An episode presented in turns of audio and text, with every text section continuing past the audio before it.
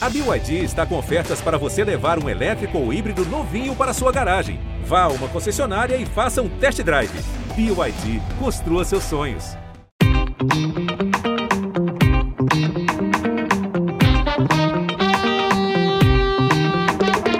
Bem-vindos à plataforma Gente da Globo, seu passaporte para conhecer e compreender as tendências de comportamento do brasileiro.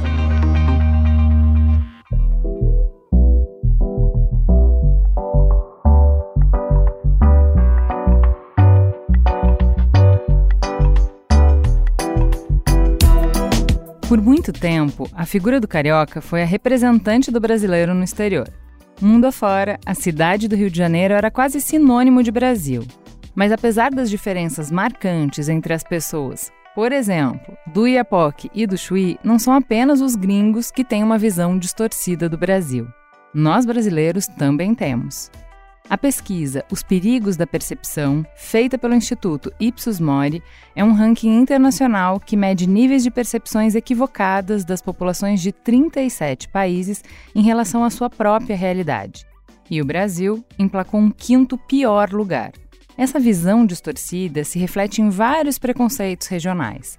Por exemplo, na insistência dos moradores do Sul e do Sudeste de agruparem os moradores do Nordeste em uma grande categoria, nordestinos. E isso, apesar da multiplicidade das diferenças culturais marcantes entre os vários estados que compõem a segunda região mais populosa do país. E é justamente na região mais populosa do país, o Sudeste, que muitos desses estereótipos nascem e são reforçados, apesar da grande quantidade de imigrantes de todo o território nacional. Esse reforço se dá muitas vezes por meio de estereótipos reproduzidos no entretenimento e na publicidade. O caso da publicidade, concentrada por muitos anos em São Paulo, é marcante, porque as pessoas gostam de produtos regionais. Em uma pesquisa do Sintonia com a Sociedade da Globo, 85% dos entrevistados disseram valorizar marcas que trabalham elementos locais em seus produtos ou serviços. A gente precisa quebrar os estereótipos regionais e perceber que o conceito de brasilidade é diferente, múltiplo, variado e que uma pasteurização preconceituosa não vai mais ser aceita pelo público. Hoje, no Gente Conversa, vamos conhecer um pouco dos vários sotaques do Brasil e investigar como as marcas podem construir uma atuação e comunicação mais efetiva com seus clientes. Aliás, como é que diz vem com a gente na sua cidade?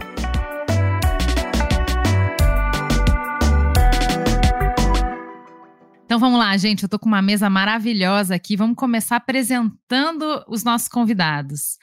Seja muito bem-vinda, Gabriela. Quem é você na fila do pão? Meu nome é Gabriela Rodrigues, eu sou uma canceriana na fila do pão, começa por aí. Eu atualmente estou como Head de Cultura e Impacto em uma agência aqui de São Paulo que chama Soco. É, sou formada em publicidade, em eletrônica e em neurociência, então eu sou uma grande falta de escolha sobre o que estudar, basicamente. Acho que eu sou mais ou menos. uma diletante, essa. é isso. Você é uma diletante. Você gosta de muitas coisas. É, cada dia eu acordo e falo, ah, acho que eu gosto disso. Assim, aí no dia seguinte eu mudo de ideia. Me identifico, hein? Me identifiquei. Uma coisa doida. É, vamos continuar apresentando o bendito fruto entre essas mulheres aqui maravilhosas. Davi, seja muito bem-vindo. Quem é você na fila do pão? Olha, sou ariano, sou bem ansioso, gosto aí, sou bem curioso também, apaixonado por pesquisa, tenho uma experiência de conhecimento um pouco do varejo, do consumidor. Acho que vou comentar bastante o ponto da Gabi, né? Acho que eu sou um pouco mais matemático, gosto de buscar as pesquisas quantes. Então, estou aqui para causar um pouco nesses dados um pouco mais é, quantitativos, né? Como a gente fala, né? Muito bem. Completando a nossa mesa, Cal, seja muito bem-vinda. Quem é você na fila do pão? Aí eu amei essa apresentação por signos. Já gostei da mesa só por aí. é, e vou começar por aí também. Então, eu na fila do pão sou uma aquariana com ascendente em aquário. Então, vocês já vão pegar aqui, eu vou ser a teimosa da mesa, talvez. A pessoa que talvez vai querer trazer as, as provocações um pouquinho mais ácidas em cima da temática. É, eu sou especialista em pesquisa e conhecimento aqui na, no time da Globo, representando o time da Globo, e tenho um interesse particular em estudar regionalismos, né? Então, acho que um dos meus desafios favoritos aqui é entender um pouco dessas diferenças regionais, tentar desconstruir um pouco desses estereótipos que você falou no começo. Então, esse debate, para mim, acho que vai ser bem gostoso. Então, eu não posso deixar de notar que, para falar de sotaque, a gente está pouco diverso aqui nessa mesa, né? A gente. A minha experiência com mamilos de gravação é, presencial reduzia muito também a diversidade de sotaque da mesa, né? Era quase só paulista, no máximo carioca e tal. De vez em quando mineirinho. Quando a, a pandemia veio e nos obrigou a fazer tudo remoto, já que perdemos o olho no olho, a química, né, a gente expandiu para trazer gente de diversas regiões. E é impressionante como isso, principalmente no áudio, faz muita diferença. É óbvio que o sotaque é reflexo de vivências, né? Então, não é só um, um, uma perfumaria, traz um olhar diferente, traz uma experiência diferente, uma perspectiva diferente. Mas sobre o aspecto estético mesmo da coisa, da experiência do ouvinte, faz muita diferença um podcast que tem muitos sotaques. E, Ju, até um ponto, Ju, para te complementar, acho que essa questão do sotaque, né, acho que eu trabalhei um pouco das nossas origens, né, acho que como brasileiro, a gente tem origens diferentes. Eu posso ser um paulista, paulistano aqui na capital, mas eu tenho, só para você ter ideia, sou filho de estrangeiros. Então, meu ah. sotaque vem de um pai, né, egípcio, Olha. Você imagina, sotaque árabe, na minha casa se fala francês e árabe, de uma mãe inglesa, que é toda essa questão do inglês. Então, eu acho que você falou uma coisa super interessante. Isso não é só o Davi, é todo mundo no Brasil. Então, mesma regionalidade, você vai ter dentro das pessoas. Somos um país mixador de pessoas, né? Aqui é um caldeirão de mixidade. Eu quero que você falou muito legal. Esse sotaque vem por quê? Você imagina na minha casa o mix, que eu sou dos poucos que fala português, né? Então é meio antagônico, né? O português nato, né? Muito bem, vocês, meninas. Vocês têm, vocês é, tiveram experiência em outras regiões do Brasil? É, tiveram experiências com outros sotaques, mais de vivência mesmo, de morar em outras regiões e tal? Cara, não. Eu sou como o Davi, nascida, criada, estabelecida em São Paulo, paulistana. Trabalho bastante com o pessoal do Rio, obviamente. É, e de vez em quando a gente até, o pessoal aqui de casa até me tira um sarro de que tanto conviver e conversar com o pessoal do Rio, às vezes começa a puxar uns X e uns S. É, mas é mais de convivência mesmo, de turismo e de trabalho. Mas diferente do Davi, aí já trabalhando essa questão de sotaques dentro dessa miscigenação, aqui em casa é tudo italiano. Então aqui é, não é tanto. Aqui acho que a altura pega um pouco. A gente grita para ver quem para ver quem é ouvido primeiro. Normalmente é assim. e você, Gabi? É muito doido ouvir vocês, assim, porque antes do começo da pandemia eu não tinha noção de onde vinha o meu sotaque, assim, porque acho que é um recorte racial importante para ser colocado em pauta, né? E as famílias negras não necessariamente elas sabem de onde elas vêm. Então, é, eu, eu, sei mais ou menos que a minha avó talvez tenha vindo de Minas, é, uma avó paterna.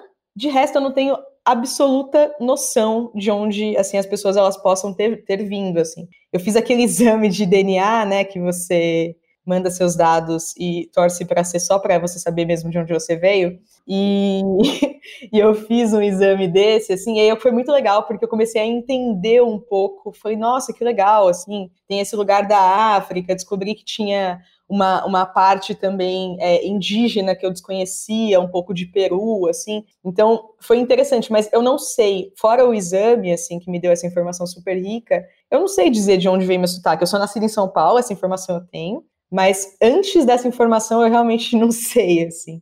É, eu acho que é um recorte importante para a gente também olhar dentro de população brasileira, né? Quantas, quantos recortes hoje regionais e identitários não sabem nem dizer mesmo de onde vieram seus sotaques, assim. Diria, inclusive, que acho que esse recorte racial é um dos mais importantes para a gente olhar toda vez que a gente vai fazer qualquer análise, né?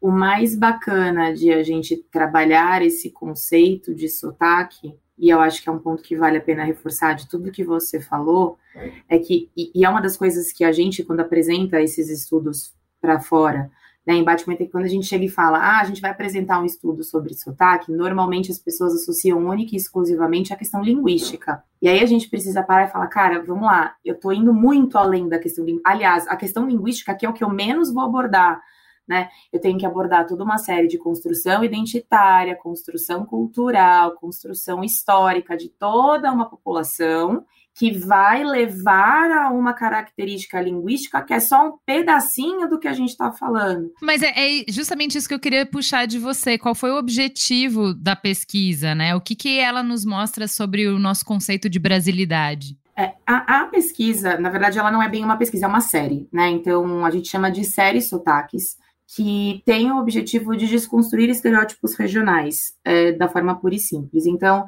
a gente roda estados e vai fazendo o entendimento profundo sobre é, as características da população daqueles locais, com o objetivo de, no final, descobrir o que, que é você, qual que é a essência de ser de um determinado local. Então, qual que é a essência de um pernambucano? Qual que é a essência de um, de um mineiro? Qual que é a essência de um paulistano?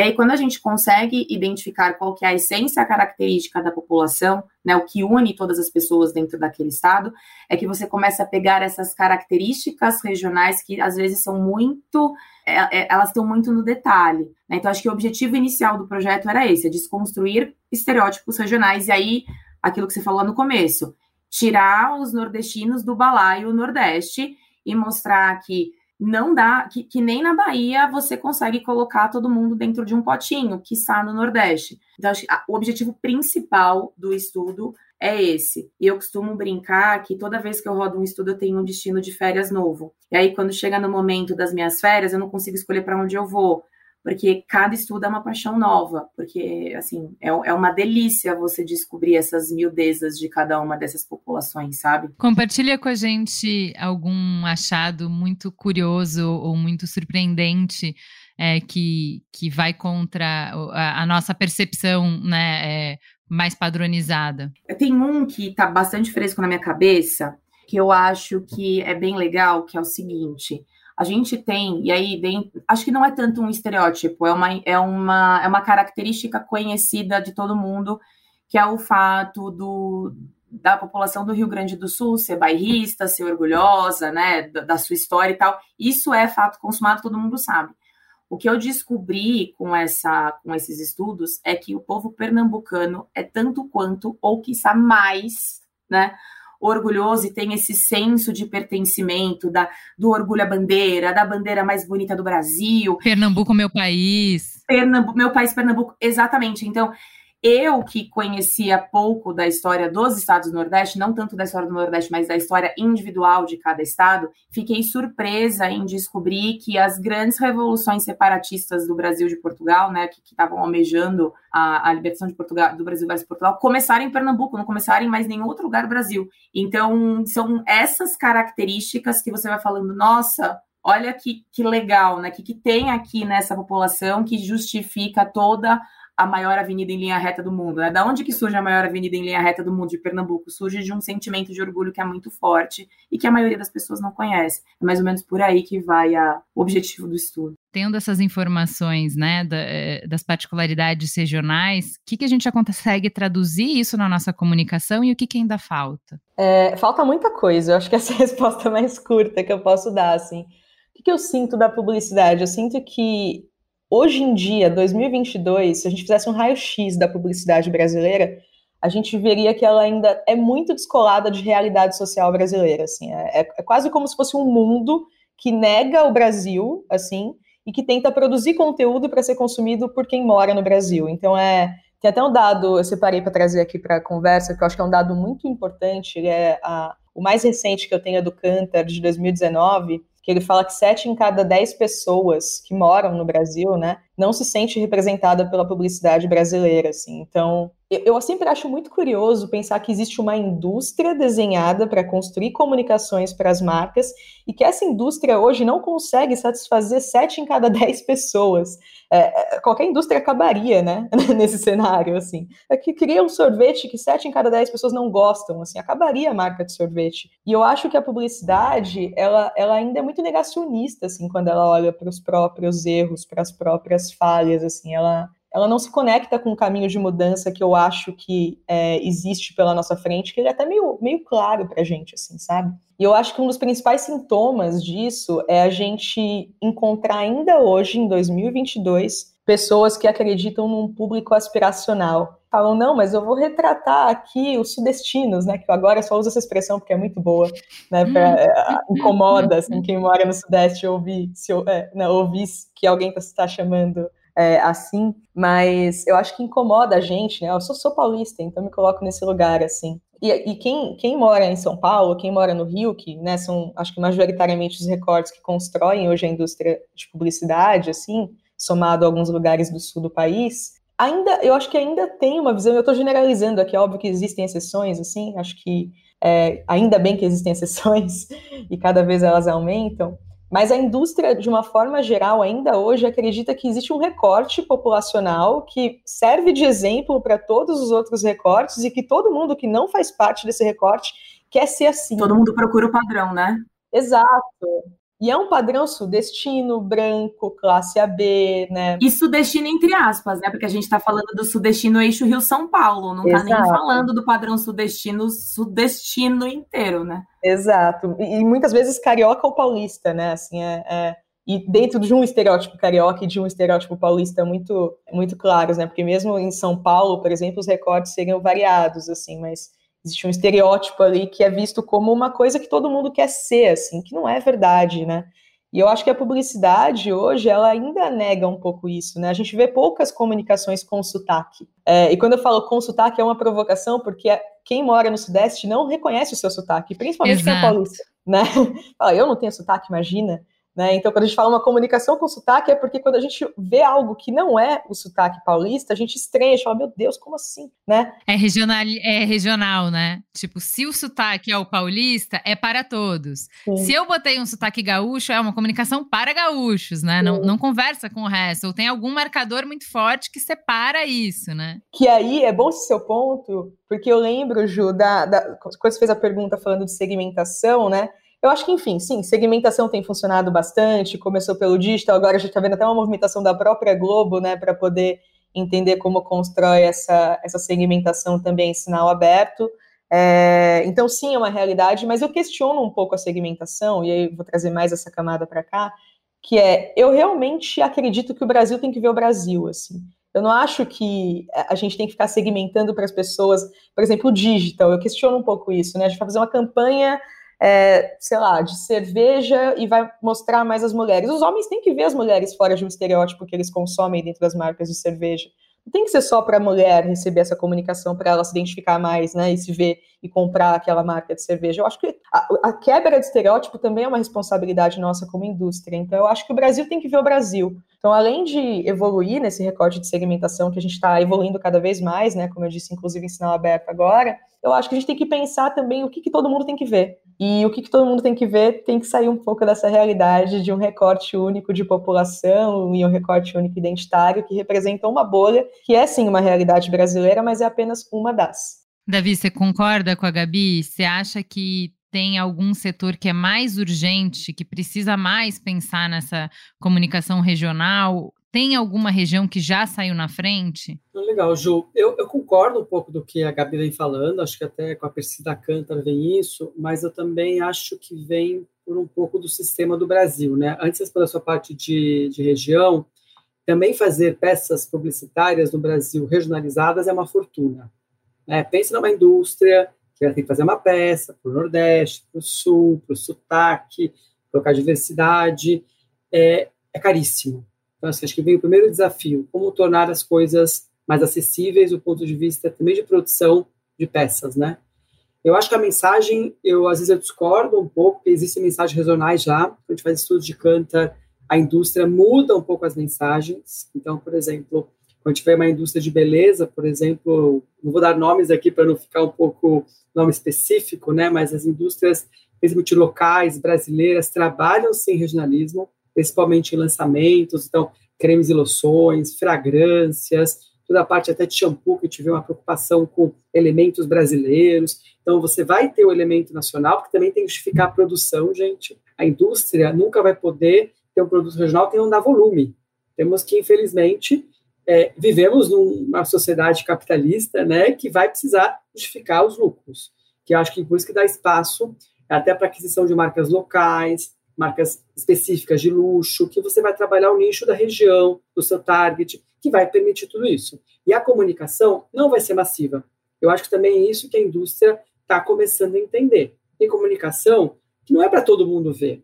Tem comunicação específica, regional ou de target para aquele target. E está começando já o Brasil a ter esse movimento. Então, já tem estudos, por exemplo, de é, campanhas que você faz para o mundo digital específico para aquele target, específico para aquela região. Aquela peça, por exemplo, dos é, principalmente das festas nordestinas ou das festas sulistas, né, o Oktoberfest, a festa é, de, quase da Mião no Nordeste, ou Carnaval no eixo Sudeste, você vai ter comunicações que talvez não é todo mundo aqui que vai olhar. Eu acho que a indústria já está se preocupando com isso. É, como eu te falei, a, a parte de higiene e beleza, eu já vejo, eles são estereótipos, porque o luxo, o brasileiro também, quando fala isso, ele também quer ir para Paris, ele também quer ir para Nova York. O que, a indústria faz? Põe Paris na marca da comunicação. Aí ele fala, mas não tem a ver comigo. Mas a Multi Free, né, e principalmente agora com a abertura econômica, nunca se vendeu tanta fragrância importada com fechamento de fronteira. Então, cadê a, a nacionalização? Cadê a regionalização? Então, a gente é um país também que a gente, ao mesmo tempo, tem os seus desejos, mas ao mesmo a gente quer ser brasileiro. E a parte nacionalista, e o ponto da Cal, que ela falou um pouco da cultura da gente, da colonização, existe isso ainda a ser trabalhado no país. Esse ponto que o Davi está falando me trouxe alguns, alguns pensamentos, algumas linhas de raciocínio que eu acho que vale a pena a gente discutir. Antes até de, de, de entrar nisso, o Davi falou assim, ah, porque o, o, o sulista tem orgulho de ser sulista no supermercado. Dentro daquele estudo de Pernambuco que a gente rodou, 42% dos pernambucanos diziam que tinham mais orgulho de serem nordestinos do que serem brasileiros. Então a gente tem um apego muito forte mesmo a essa questão do regionalismo. Mas o que eu ia falar é, ainda, e aí voltando na questão do Davi, e acho que a Gabi também falou um pouco disso, é que eu acho que dentro dessa movimentação da gente conhecer as necessidades nacionais e aí sendo regionalizadas ou não, eu vejo, não sei, talvez por uma questão de histórico profissional meu, que a indústria ela tem já um preparo maior, já tem um histórico maior na hora de identificação de necessidades, na hora de produção de produtos, desenvolvimento e inovação, do que na hora de fazer a comunicação. Então, usando o mesmo exemplo que o Davi falou de higiene e beleza. Quando a gente fala de higiene e beleza, o pessoal já entendeu que o pessoal que lá no Nordeste se gosta mais de fragrâncias mais fortes, que o perfume precisa ficar mais tempo no corpo, e todas essas questões por conta do calor e etc. Isso não necessariamente vai ser traduzido na hora de você fazer a comunicação, de você contar que você está fazendo aquilo porque você conhece esta necessidade, que você entende esta característica daquelas pessoas, entendeu? Então, acho que já tem uma movimentação para desenvolvimento de produto, mas não necessariamente para comunicação disso. Gabi tá ficando feio para você, amiga. Como assim os engenheiros estão fazendo o trabalho de casa deles melhor que os publicitários, Gabi? Tá ruim aqui para nós. Defende a gente. Gente, mas, mas isso é importante, porque eu acho que a gente não tem defesa, não, assim, como classe, sabe? Não, mas é, eu acho que é, eu, eu gosto muito da autocrítica. Mesmo eu fazendo parte desse recorte, eu faço parte de uma camada que está tentando mudar a regra, né? Por isso que eu sempre trago a autocrítica, me incluindo no problema também. O que, que eu acho, assim? Eu acho que é, eu não sei se entre a equipe de engenharia dessas marcas, por exemplo, existem mais pessoas localizadas nesses estados para poder estudar o público, o que não existe na publicidade. Como é que a publicidade vai mapear esses, esses, esses comportamentos, vai transformar eles em mensagens de comunicação, sendo que dentro das agências a gente tem pessoas que moram em dois, três estados do país, em quatro cidades, assim, né? Porque mesmo sendo em estados, a gente tem um recorte ali bem específico de capitais e etc. Então é, é difícil mesmo, eu concordo 100% com que, com que a Cal trouxe agora, há um descolamento, né? É, e o descolamento vem muito quando a gente pensa quem está contando essas histórias, quem está criando essas histórias, quem está produzindo, né? É que nas empresas, vendas, eu acho que o teu ponto é que acho que o desafio é que marketing não tem o poder, às vezes, que vendas têm nas companhias. Eu acho que é esse teu ponto que tá, que gera essa frustração. Não acho que o marketeiro não se preocupa, mas na hora da decisão, a área de vendas é que vai vender o produto, né? Ela que vai estar negociando com o varejo. E aí, marketing, em vez de reagir, fica passivão e fala: tá bom, vamos lá. Então, eu acho que tem um desafio do próprio marketing. Não, eu ia falar que eu acho que é aí que está o erro, talvez, da, de vendas ou do marketing, porque é, retratar mais as pessoas vai fazer provavelmente elas comprarem mais. É, como eu disse, sete entre cada dez pessoas não se veem na comunicação. É, dentro do meu recorte, né, eu, eu, eu trabalho bastante com estratégia de marca faz muitos anos, e cada vez mais eu acredito que a relevância de uma história, né, ela constrói mais resultado e impacto no, no dashboard que a gente vai construir para aquela marca no final. Então, o simples fato, às vezes, da pessoa se ver, dela se entender, dela ver que a marca fala com ela, o que, o que a marca vai construir de equity com isso em médio e longo prazo vai fazer a marca conseguir comprar mais, é, cobrar mais, perdão. O teu ponto, Gabi, é, é fundamental porque que companhias usam, usam dados para tomada de decisão? É o que você fala, você está se apoderando muito de números. Eu trabalho com pessoas e com marqueteiros que não têm nem informação disso, ou a empresa não tem a cultura, né? E quando a empresa tem a cultura, ela justifica o tamanho da oportunidade. Por isso que elas não vão. Por quê? O cara de vendas, ele sabe mensurar o impacto no negócio dele. O marqueteiro, não, porque isso, às vezes nem tem o equity, né? Nem sabe o que é o equity. Eu falo com empresas que estão começando a ter a cultura da pesquisa. Pesquisa ainda no Brasil, infelizmente, é custo. Não é como em outros países, que é investimento. Então, se a gente vai ter a cultura do marqueteiro, se basear em números na decisão, tenho certeza que as pessoas vão. E um exemplo que eu dou, e até eu falar do ponto do, dos japoneses, a gente trabalhou com um cliente de massa instantânea, onde fala muito das inovações, Brasil, e por isso que eu falei do caso do daqui da comunidade japonesa da Liberdade. Eles lançaram uma versão de um produto, de macarrão japonês, fez um teste, vamos entender o consumidor paulista, porque ele vendia tudo igual. Fizeram lá com frutos do mar bem específico, que tinha no Japão. Bombou. Eles pegaram o metrô da Liberdade, fizeram uma puta comunicação, parecia que você entrava no fundo do mar, o jovem que era japonês chegando bombou. Pensa nisso, gente. São Paulo, um produto de uma região de São Paulo. Mas por quê? Isso chegou no marketing que provou que em São Paulo tem uma comunidade japonesa e pode comprar o produto que justifica isso. Mas pensa nas empresas hoje que tem essa cultura de uma pesquisa que chega ao nível regional de São Paulo. Mas, Davi, olha a polêmica que você levantou, porque é, esse exemplo tá mais em linha com o que a Gabi propôs do que o que você propôs. Porque a Gabi fala, cara, acho que o Brasil precisa ver o Brasil. Então, não é segmentar, eu vou fazer só na liberdade a propaganda para descendentes orientais no Brasil. É, eu preciso fazer no metrô, onde eu vou pegar todo mundo e vai falar mais forte com algumas pessoas, mas eu consigo uh, fazer essa, essa essa comunicação mais transversal.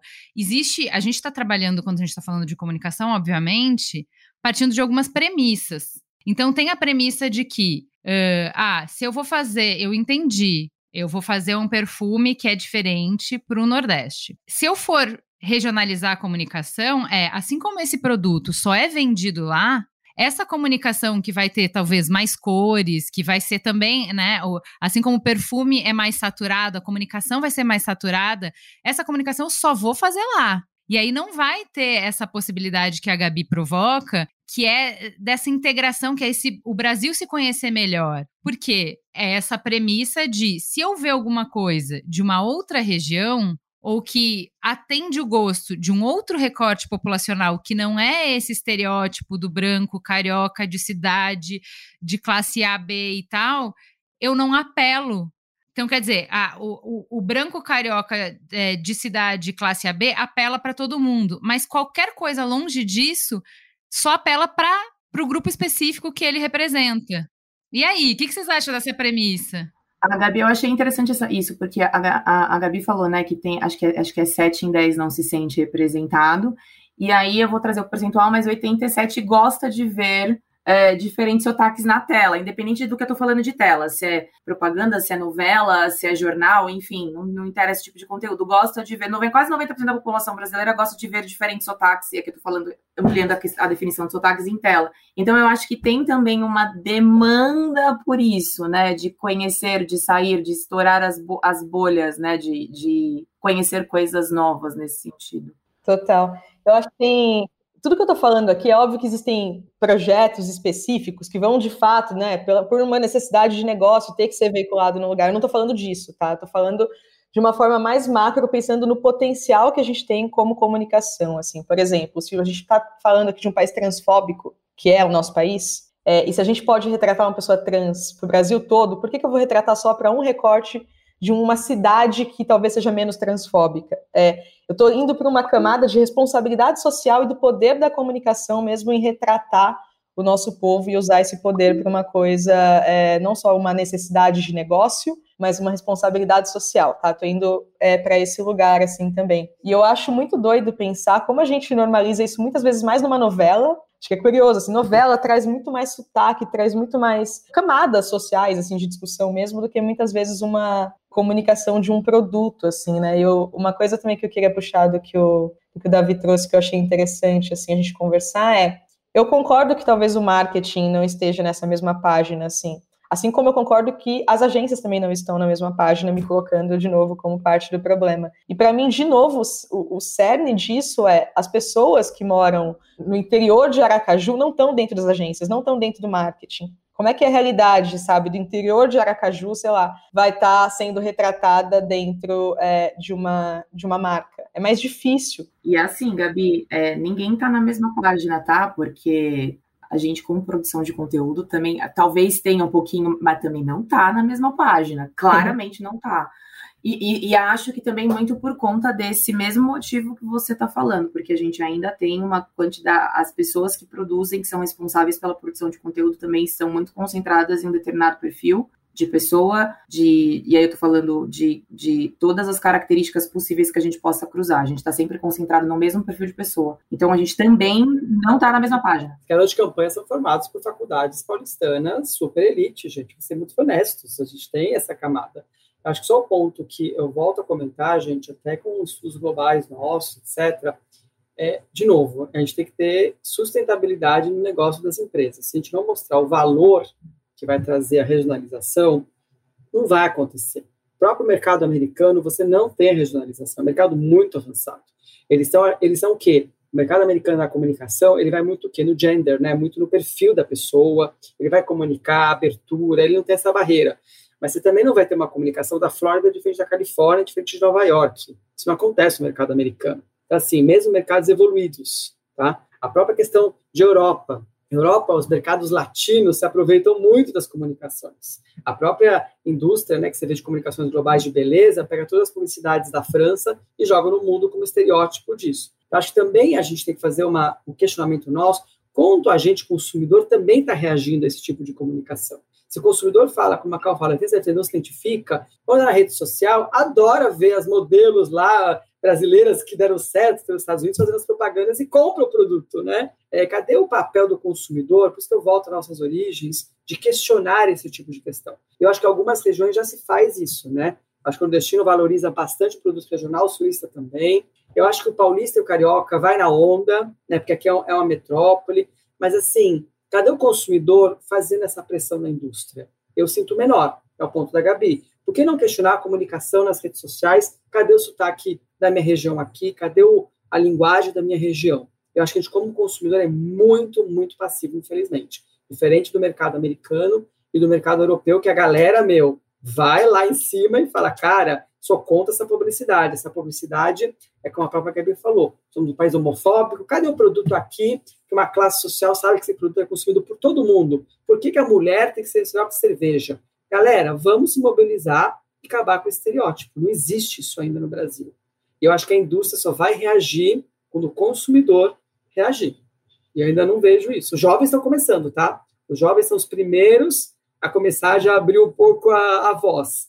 Mas ainda somos, infelizmente, uma sociedade muito tradicional. Herança portuguesa, sim. Somos aqui do parte do mundo. Somos tradicionalistas. Quando estoura a bucha, voltamos para tradicional. Então, mas é, é interessante o que você está trazendo, porque é, quando eu vou para referências do que super é, regional e funciona, né? Eu volto para o que vocês falaram, que é menos comunicação e mais desenvolvimento de produto. Então, a comunicação baseada no produto, né? Então, por exemplo, o, o exemplo da Polar no Rio Grande do Sul, que é uma cerveja. Como que eu vou combater, lutar, fazer frente ao modelo que o Davi falou muito com muita pertinência, de grande escala que é nacional.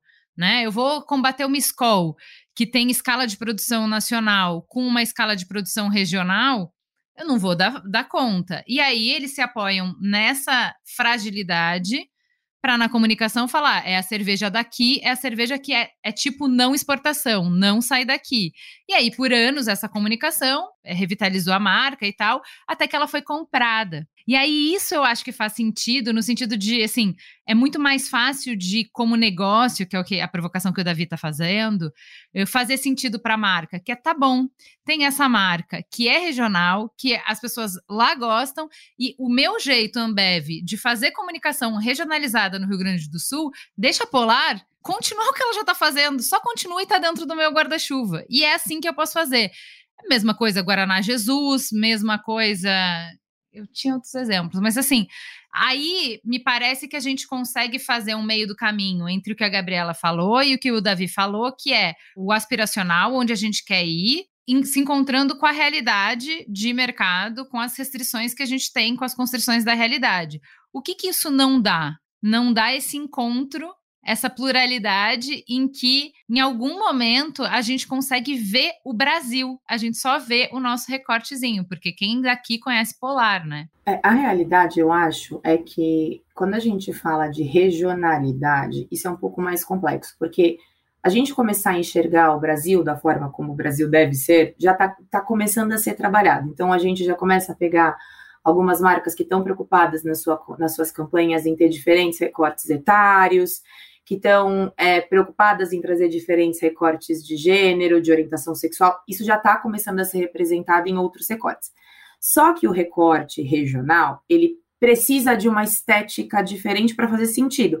Então, ou você tem a linguística, que aí você vai perceber com a pessoa falando que ela não é da sua região, porque ela fala diferente de você, ou tem a questão que você falou que vai trazer alguma característica extremamente regional, um elemento, um signo, uma cor, uma combinação de alguma coisa que vai começar a colocar isso. Essa, essa essa questão do regionalismo é mais complexa para a gente começar a trabalhar do que o restante, né? Mas eu queria trazer um outro exemplo, assim. Guarana Antártica. É uma comunicação que eu estou perto aqui na agência. É, a gente fez uma campanha Brasil, não, não é uma campanha para um lugar específico, comemorando 100 anos da marca, e é uma, e é uma comunicação com um sotaque bem demarcado é, de um dos estados do Nordeste, que eu não vou lembrar qual é agora, assim, para falar aqui. A, a, minha grande reflexão, e eu sou contra o aspiracional por conta disso, é por que, que uma vez que a comunicação ela vai ser nacional, ela precisa retratar um sotaque que não seja qualquer outro recorte fora né, de uma área é, centralizada ali do Sudeste, né?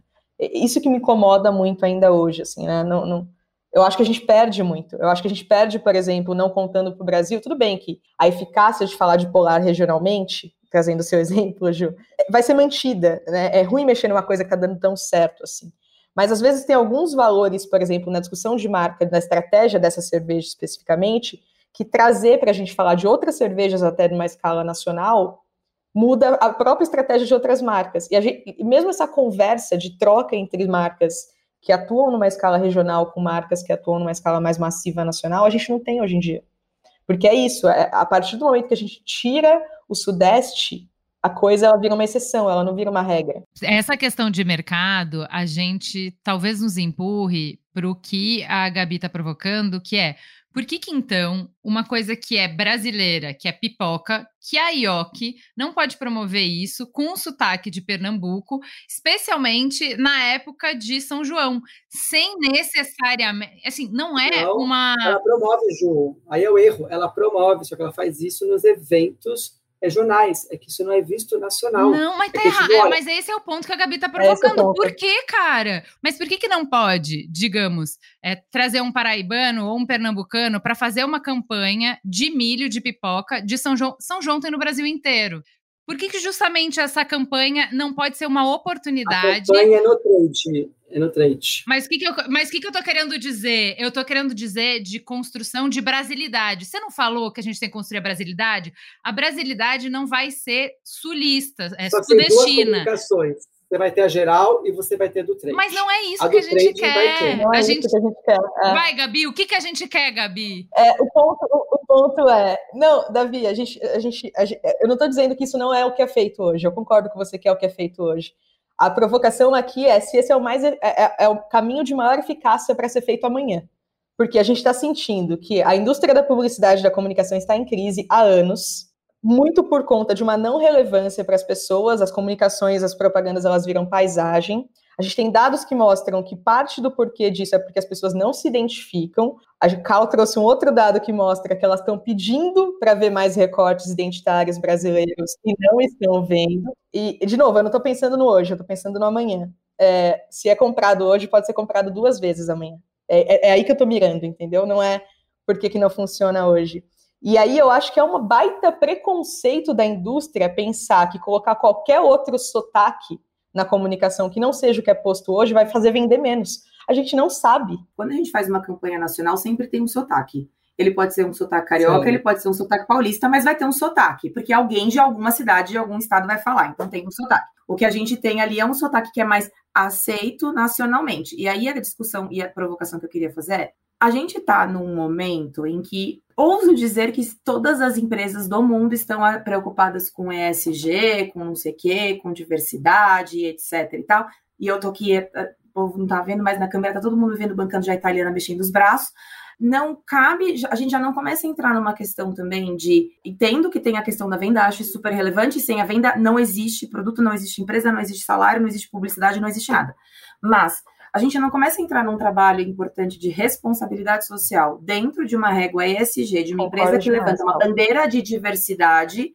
E aí, assim, ok, eu entendo que talvez isso não vai alavancar as minhas vendas de uma, de uma forma absurda, mas dentro do meu objetivo de ESG e diversidade, eu, eu tenho que fazer isso para com a sociedade. Não sei, não sei se estão entendendo a minha linha de raciocínio. Eu entendi isso. Eu concordo 300% com você, Cal. Eu acho que tudo que a gente está conversando aqui é muito sobre como a gente a gente está olhando o futuro da nossa indústria, né? E aí as coisas elas se conversam, gente. É, é, é o, que a, é o falou, a discussão de SG, que é uma discussão que inclusive está colocando em pauta o sucesso econômico de várias empresas, né? A gente viu que durante a crise de pandemia, empresas que foram né, comprometidas com seriedade em sustentabilidade no mundo tiveram menos crise, por exemplo, né? Isso é, isso é, um dado aberto, também foi divulgado. Então a gente começa a entender que em médio e longo prazo existem outras coisas para serem, serem colocadas na conta, além da venda no momento da divulgação daquela campanha. É óbvio que depende do briefing, tem campanha que é sobre venda mesmo, e é sobre a venda que acontece no mês, então por isso, de novo, aqui a minha fala é uma fala muito mais generalista e pensando na responsabilidade na, da área, na construção da área, né? Por que, que eu estou trazendo essa fala? Porque trabalhando com Guarana Antártica, a gente vê exatamente o oposto. Por isso que eu provoquei, assim. A gente fez o centenário da marca é, indo para uma direção não óbvia e foi uma campanha de extremo sucesso para a gente.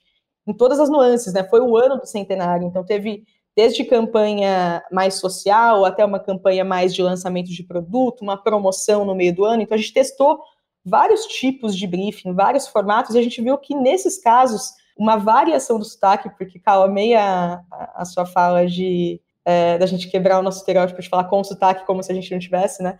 Mas é muito, é muito legal é, perceber que, enfim, existem cases para todos os lados, assim, e, e hoje a gente não conversa de uma forma generalista, né? Mesmo assim, gente, sei lá, entre as as empresas que uma mesma agência de comunicação atende. Não tem ali normalmente uma conversa macro, né? Não é uma prática nossa, assim, de entender o cenário e, as, e os aprendizados de uma forma macro. A gente não divide os aprendizados também, né? Cada empresa que ela acha ali um segredo de sucesso, ela guarda para si, assim, tipo. O que a gente sabe de onde vem, né? Muito do nosso desenho de, de, de sistema mesmo econômico e social, né?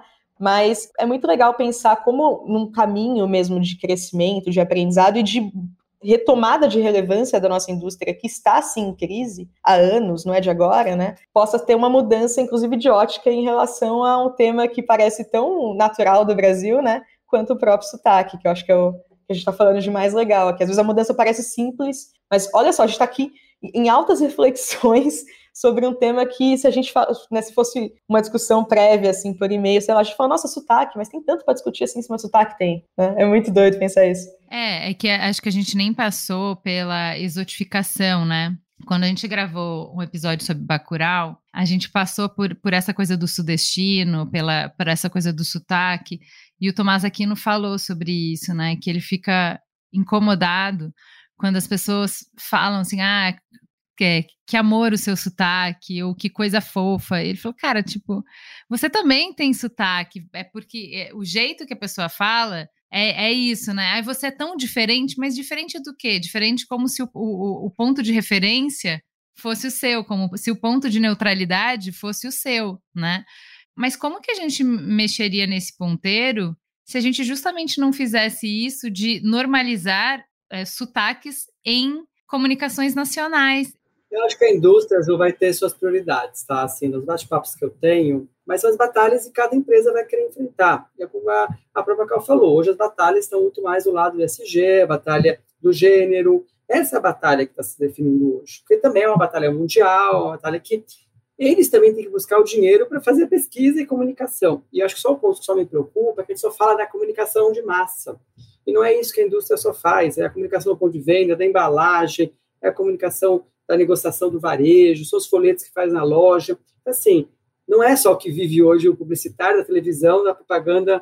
Mas sabe por que essa é. provocação, Davi? Porque quando você fala de regionalizar, quando você fala de regionalizar, por exemplo, ah, eu vou fazer uma comunicação é, é, nacional que eu vou manter o, é, o sotaque padrão nordesti é, sudestino e tal, e no ponto de venda, por exemplo, eu vou regionalizar. Aí a gente cai no que você falou lá no início, que é, putz, mas aí o custo não justifica. Se eu tiver que fazer um PDV diferente para cada região, aí daqui a pouco eu falo, cara, eu vou fazer um PDV só para América Latina, Latam e, e vamos que vamos, porque a diferença não vai justificar. Não, depende do seu investimento. Por isso que eu falo, a gente cai em uma particularidade, depende de cada marca, cada investimento que faz. Muitas companhias fazem sim comunicações nacionais e faz merchandising regionais. Depende da marca, funciona assim. Por quê? Ela faz uma comunicação de uma mensagem geral, tudo bem, o sotaque nesse momento não foi a prioridade dela, concordando, discordando, gente, é uma decisão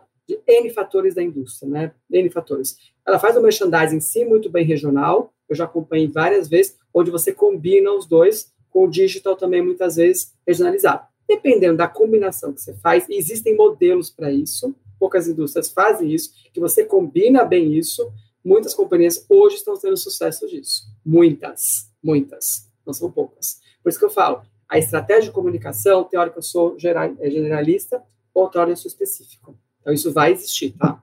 É meio antagônico, com certeza.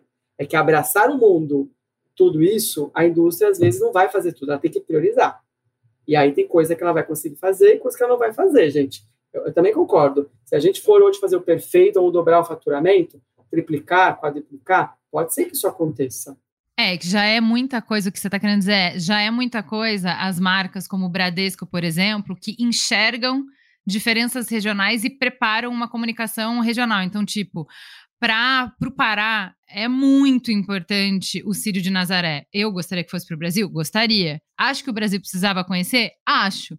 Porém, o Bradesco vai lá e faz uma grande comunicação e faz uma grande ação para o povo do Pará, para o povo de Belém, mostrando que uma marca que é nacional, que faz campanhas nacionais, se dá o trabalho de estar com eles e de valorizar o que é importante para eles. E eles fazem isso em todas as regiões, para cada região com o que é importante para essa região. Então, o que você está dizendo é: até aí vamos. E até aí, a maior parte das marcas nem isso não faz.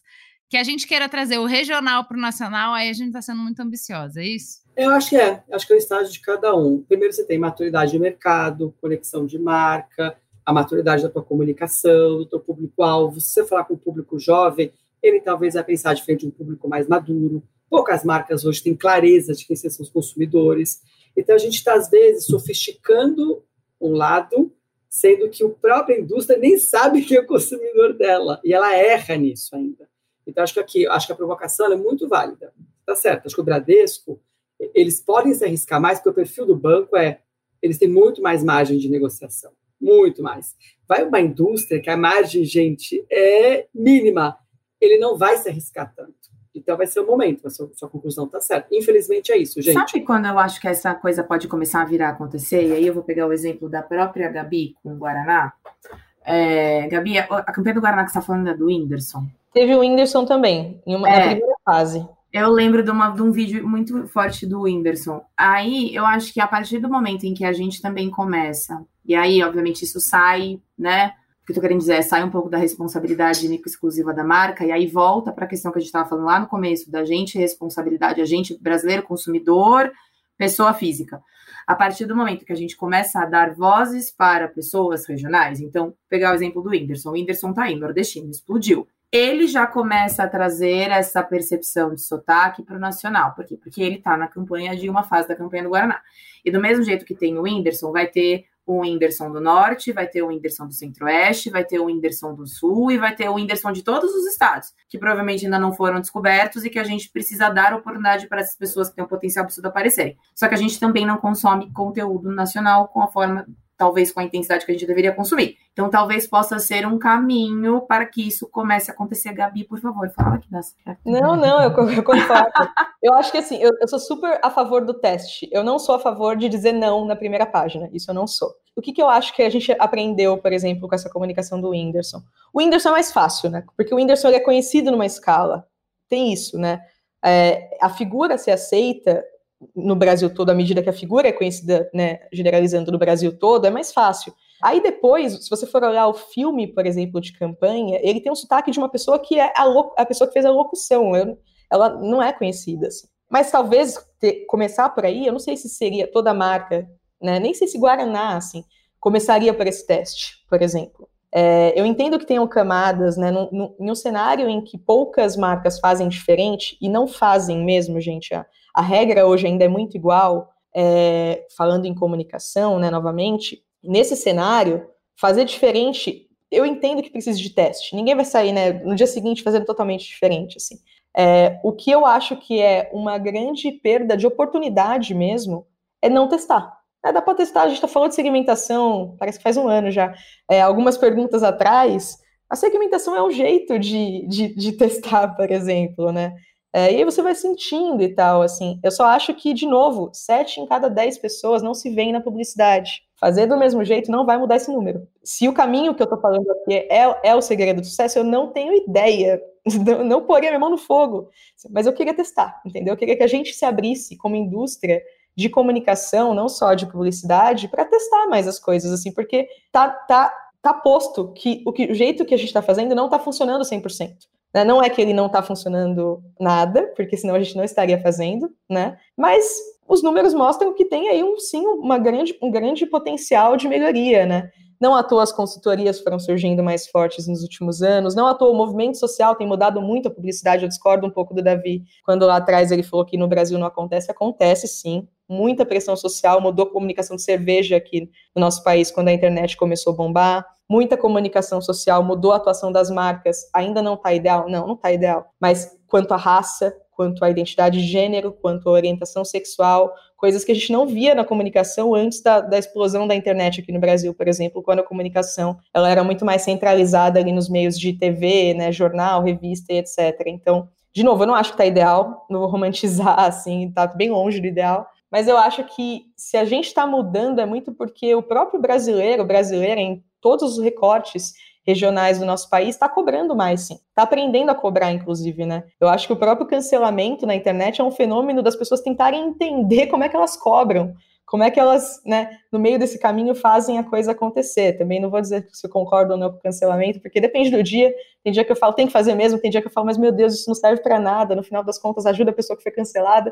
Então também depende do dia mas eu, eu, olho tudo como um grande fenômeno das pessoas pedirem cada vez mais que as marcas, né? Tem outro dado importante que fala que as pessoas elas esperam mais das marcas hoje do que de governos e ONGs. O futuro do capitalismo, quando a gente começa a olhar um capitalismo que devolve para a sociedade, né? O jeito do capitalismo não acabar é ele devolver mais para a sociedade. Isso está posto em estudo também. A economia circular está aí, né? Exato, entendeu? Então, os sinais estão aí, assim.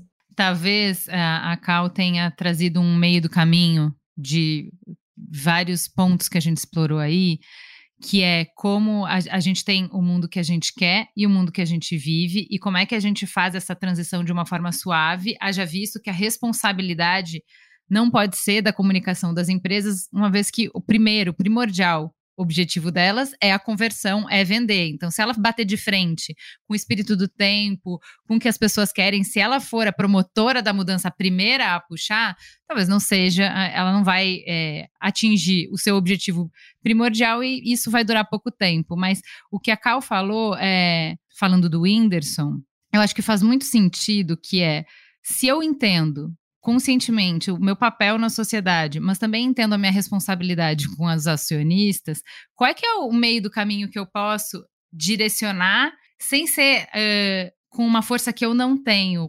Talvez seja justamente hackeando e usando é, pessoas regionais que são nacionais. Então, a campanha. Tem uma campanha que eu achei. Cara, eu amei do quinto andar, que para mim é, é, é, um case porque a gente está falando aqui. O que, que eles têm que vender? Casa, certo? A casa é o que casa? Tem que ser uma casa paulista, numa rua que é muito conhecida em São Paulo. Isso vai falar com as pessoas do Brasil inteiro? Por quê? Como falaria? E eles fizeram uma ação com Milton Nascimento, falando do Clube da Esquina. É Ai, meu Deus, eu amo essa campanha. Que, assim, eu, que, quem criou isso? Parabéns você que criou isso, cara. Parabéns para o cliente que aprovou isso. Parabéns para todos os envolvidos. Porque o que acontece? É uma casa regional, sim. Não, nada pode ser mais regional do que o Clube da Esquina. E, ao mesmo tempo, mais brasileiro dentro do que o Davi falou. Você quer ser regional ou quer ser brasileiro? Eu quero os dois. Porque o Clube da Esquina é muito brasileiro, faz parte de mim porque eu sou brasileira, e ele é muito mineiro. Ele é muito mineiro. Por que, que uma campanha do quinto andar, nível nacional, precisaria ser de uma casa de São Paulo ou, sabe, uma vista de Copacabana, uma coisa bem, né, anos 60. Não, ela é do Clube da Esquina, porque o Clube da Esquina é bem brasileiro e pode ser bem nacional. Talvez aí tenha um caminho, um meio do caminho, né? O que, que vocês acham? Eu, eu só acho que tem uma coisa importante, Ju. É, eu concordo que a, não é papel da publicidade mudar o mundo, melhorar o mundo, até porque a publicidade ela é parte, normalmente, da manutenção do mundo. É importante a gente entender de onde vem a indústria, né? É, manutenção, inclusive, de um sistema, né? E, mas o que eu estou trazendo aqui não é uma visão assim poliana, é, descolada da sociedade, querendo transformar a publicidade em ONG, porque eu acho que quem ouvir talvez pense isso. É, na verdade, o que eu estou trazendo aqui é uma visão sobre como aumenta a performance do negócio quando a gente faz assim, né? E acho que eu citei vários estudos que mostram isso, eu não vou né, repetir aqui assim, mas eu acho que é um pouco disso, assim, a, a, a gente vê hoje, se eu não me engano, são entre 4 mil e 6 mil anúncios por dia. Não sei hoje, pandemia, porque as pessoas ainda estão, né, dependendo do recorte social, muito dentro de casa, mas em um cenário normal, em que a gente saia muito às ruas e etc., a gente vê entre, se eu não me engano, 4 mil e 6 mil comunicações por dia. Qual a chance, dentro da nossa capacidade mesmo de memória e de atenção, da gente lembrar dessas 4 a 6 mil comunicações por dia? É zero. Então, qual a chance de eu lembrar da comunicação que mostrou, mostrou o Clube da Esquina, por exemplo, quando ela é a única dentro do meu dia todo que mostrou outra casa? É bem maior, entendeu? Eu não estou falando aqui sobre fazer a pessoa que mora naquela região retratada se sentir melhor e etc. Isso também. Eu estou falando aqui sobre mais capacidade disso ser lembrado, mais capacidade disso ser relevante. Relevância constrói mídia orgânica, porque é aí que você vai passar isso adiante para as pessoas sem depender da mídia paga. Então a marca provavelmente vai ter mais retorno no investimento dela à medida que ela alcance mais pessoas com menos investimento ela vai reforçar a equity de marca, provavelmente em médio e longo prazo, dependendo de qual for o plano de equity que ela tenha dentro da, do desenho dela e da equipe, né? Porque o Davi trouxe um ponto bom que nem toda equipe talvez tenha isso no radar. É, ela provavelmente vai se fortalecer em SG, que é um ponto que a Clau trouxe em médio e longo prazo, porque um, um dos pilares é social, a gente tem que lembrar disso, né?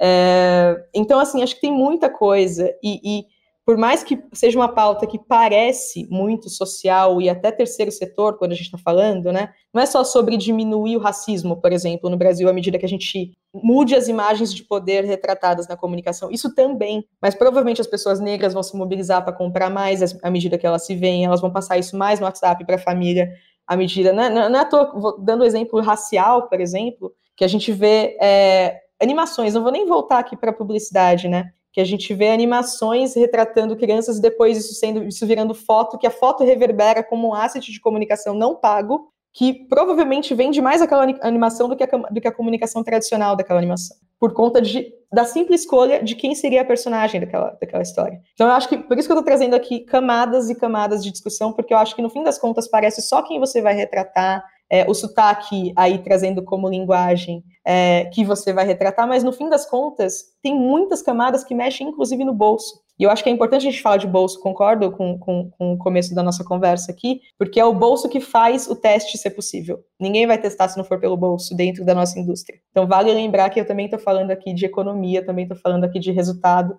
É, a, minha, a minha carreira é formatada dentro de estratégia de marca. É, então é muito por isso, porque fazer tudo isso coloca a gente dentro de um recorte que vai trazer mais resultado, inclusive de negócio. Gente, ó, eu queria continuar. Tem várias perguntas na minha pauta aqui ainda para gente. É, mas acho que foi muito gostosa essa conversa. Foi, me levou para lugares que acho que assim, Gabi. É, gostei muito que você polemizou, mas eu gostei muito que o Davi não nos deixou confortáveis nessa polêmica, né? Quando tudo parece encaixar muito certinho, você sabe que você deixou coisa de fora, né?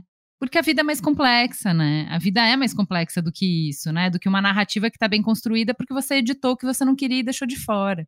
Então, eu queria agradecer vocês pela generosidade de embarcar nessa, nessa polêmica. É, muito obrigada. Espero que a gente, da próxima vez, grave presencialmente. Obrigado, gente. Valeu, uma boa experiência aí. E conta aí sempre com a gente, viu? Estamos aqui para polemizar, é gente. Isso, Somos seres é humanos, somos diferentes, né? Estamos aqui para isso, né? Obrigada a você, Ju. Foi uma delícia conversar com vocês, pegar essas percepções completamente distintas de todo mundo. É, bom, obrigada, gente. Foi, foi, foi, interessante, assim. Eu acho que é isso. Foi uma grande discordância, mas eu acho que é uma discordância que merece ser ouvida. Obrigada. Gente é onde tudo começa. É o ponto de partida. Gente é matéria-prima para criar algo novo e relevante uma fonte de conhecimento viva que revela comportamentos, histórias e tendências. É inspiração. Sua próxima grande ideia começa com Gente, a plataforma de insights da Globo. Para conhecer mais, acesse gente.globo.com.